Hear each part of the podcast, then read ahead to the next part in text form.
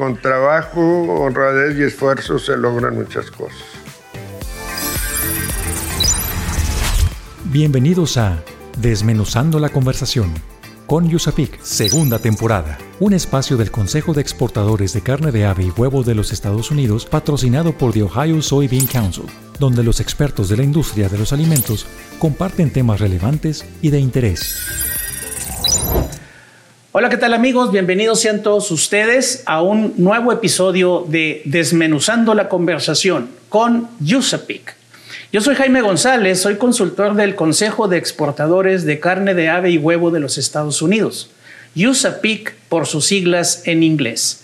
Y este día estamos en compañía de Don Homero Martínez Landa con el tema Don Homero Martínez Landa, un líder diferente. Pero, ¿quién es Don Homero Martínez? Veamos esta breve semblanza de él. Don Homero Martínez Landa estudió la carrera de mecánico electricista en el Tecnológico de Monterrey.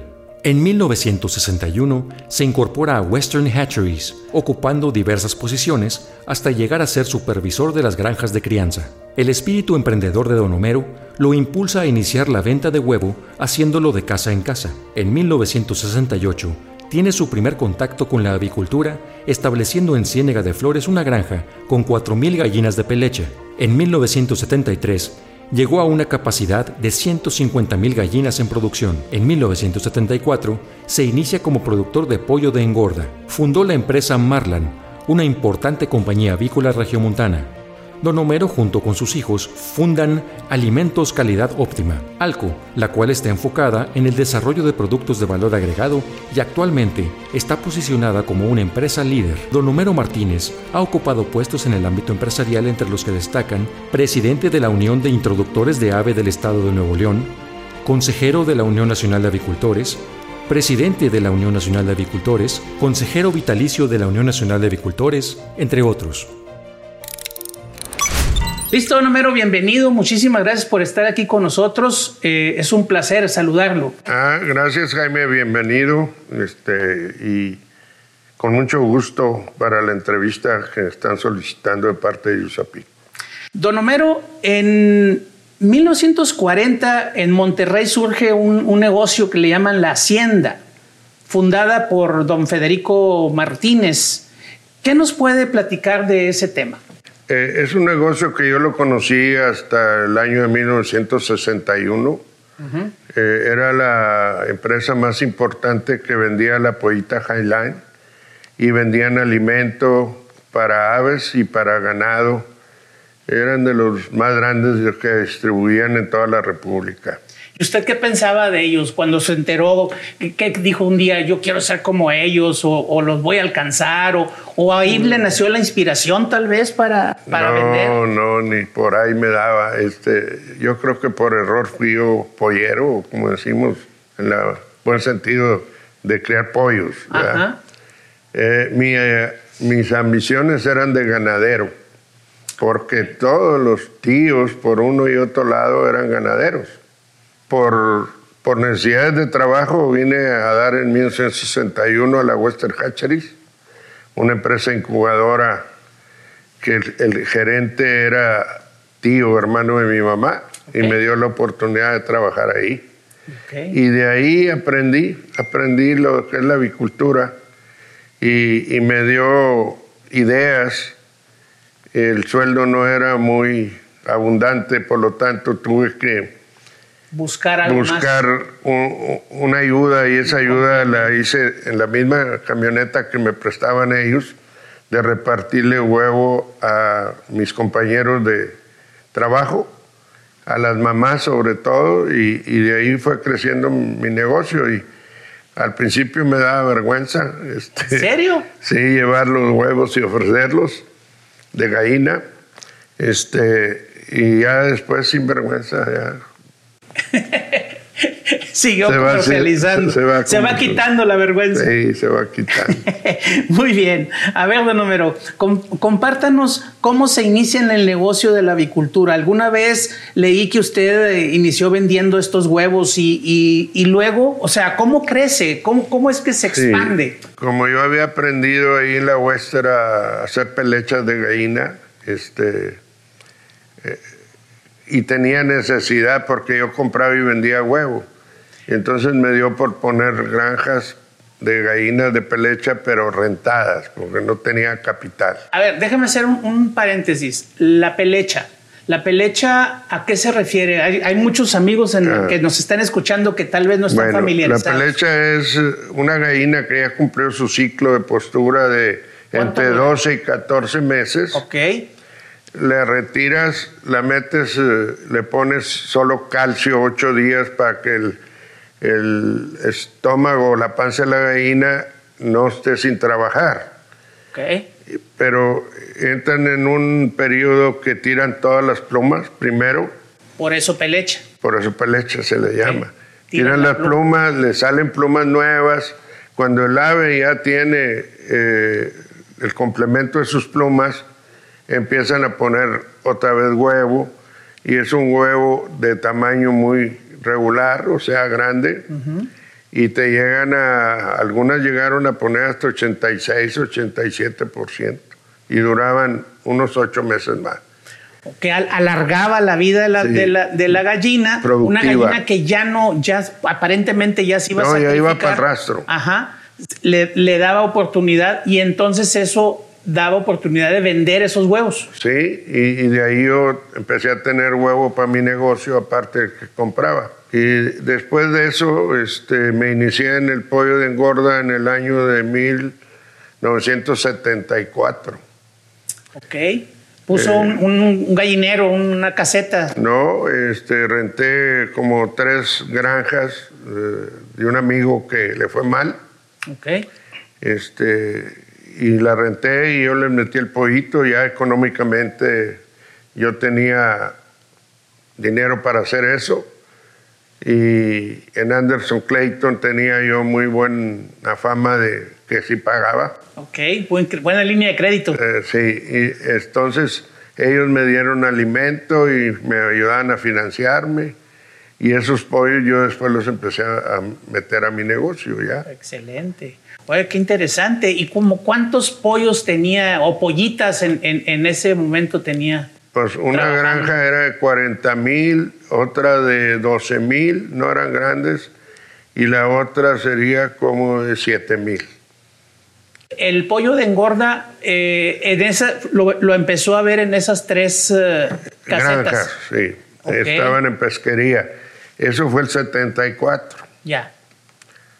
Y el 78 ya hago, reté después otras granjas. Y el 78 hago mi primer granja en Salinas Victoria, con capacidad para 120 mil aves. Ok. Con gallineros de estructura de lámina y fierro, bien hecha. Bien hecha, órale. Esa fue la primera. Eh, dos, tres años después, y en, en Suazua hice una granja de otras 120 50 mil aves y al año siguiente otra granja de 150 mil aves. Y tuvo tres granjas. Pero entre todas las granjas que renté yo y tenía, yo tenía un volumen total de un millón y medio de pollos al ciclo. Ándale.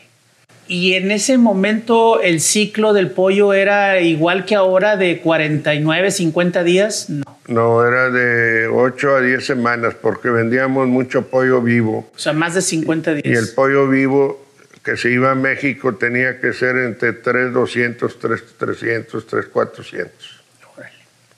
Muy bien, oiga, pues qué interesante que, que haya empezado con ese negocio del, del, pollo de engorda después de que tenía la venta de huevo. De ponedora. Muy bien, vamos a hacer un pequeño corte, don Homero, y vamos a regresar en un, momentito más. Está bien. Según el Compendio 2022 de la Unión Nacional de Avicultores, en México, el consumo de huevo rebasa los 24 kilos per cápita. En Desmenuzando la conversación con Yusapik, la información aporta valor. Síguenos en redes sociales como Usapic Latam para que te enteres de nuestros eventos y las actividades que realizamos. Usapic se escribe U-S-A-P-E-E-C. Usapic Latam.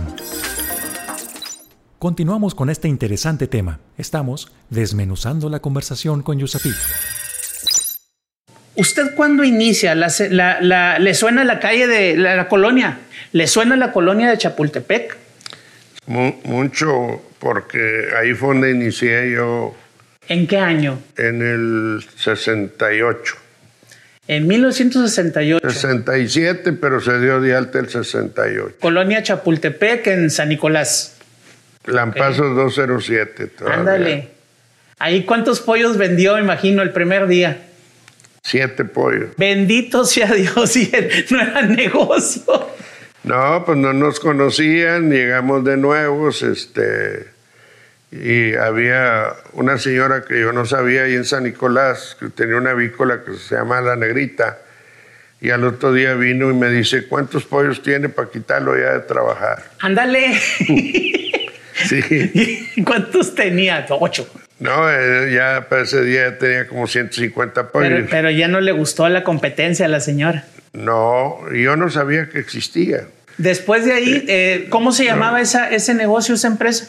Eh, aves seleccionadas, sociedad anónima. Y luego, después de que vendió los 150 pollos o más, ¿tuvo que cambiar de nombre? No, no. ¿O qué fue? Pasó mucho tiempo y, tuvimos que cambiarnos de, de, esa dirección a una cuadra.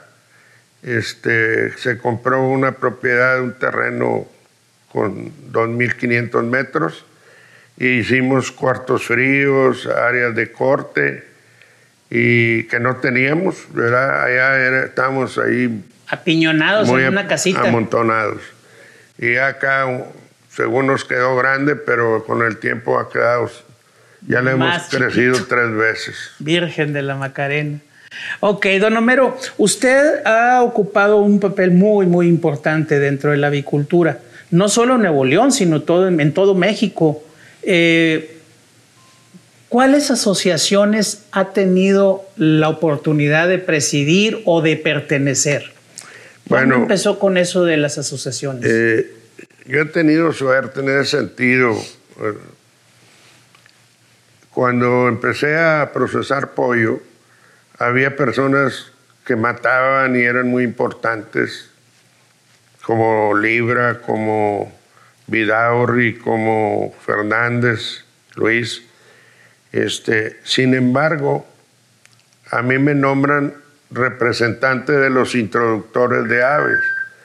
El representante de introductores de aves,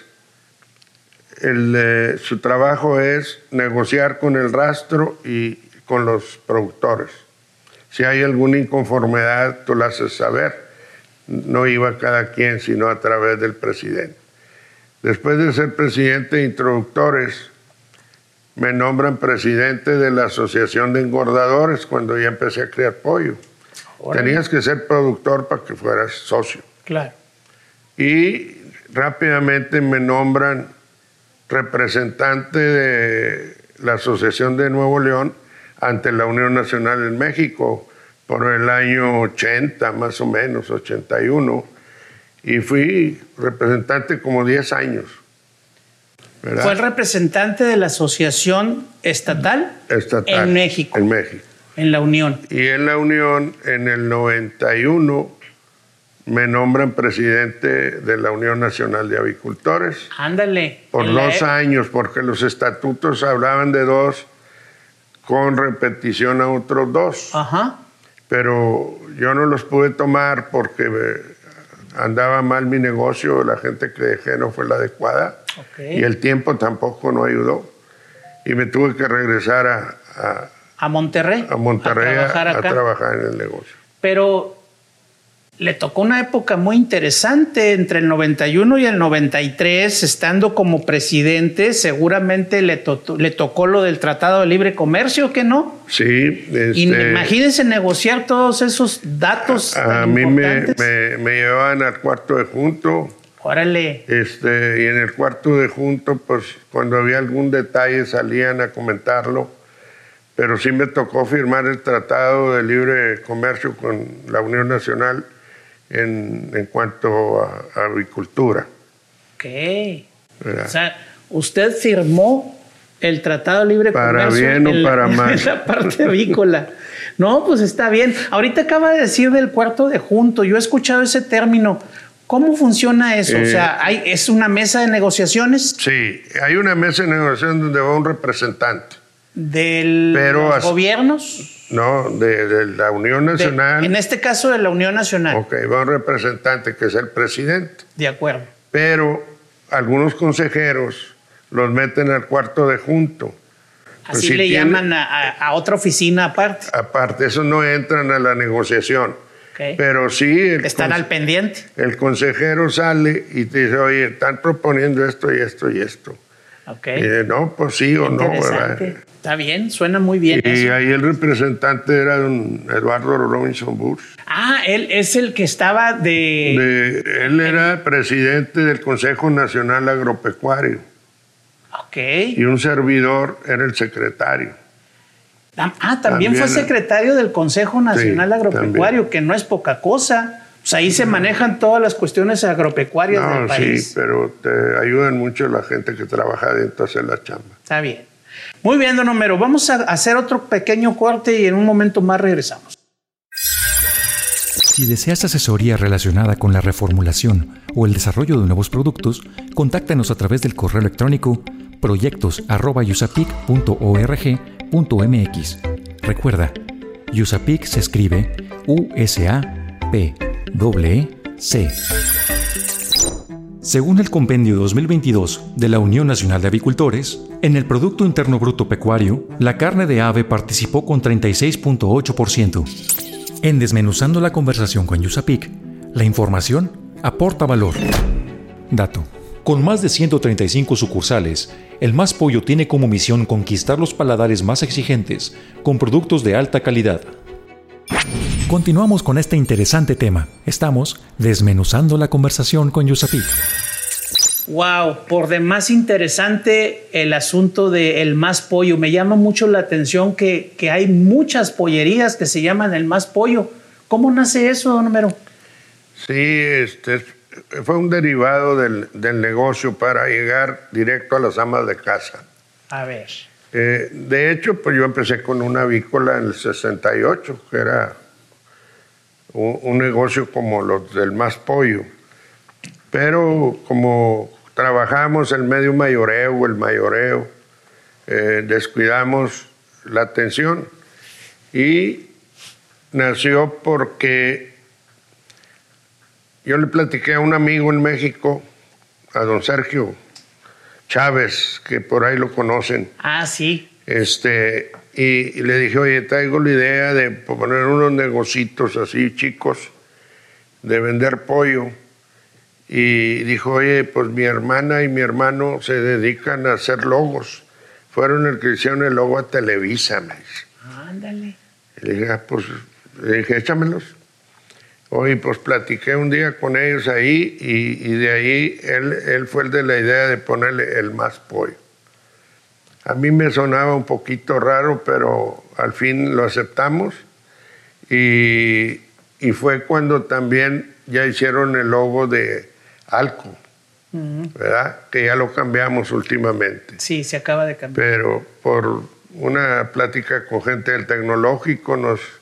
Recomendaron Alco. Algo, ¿verdad? y ya quedó.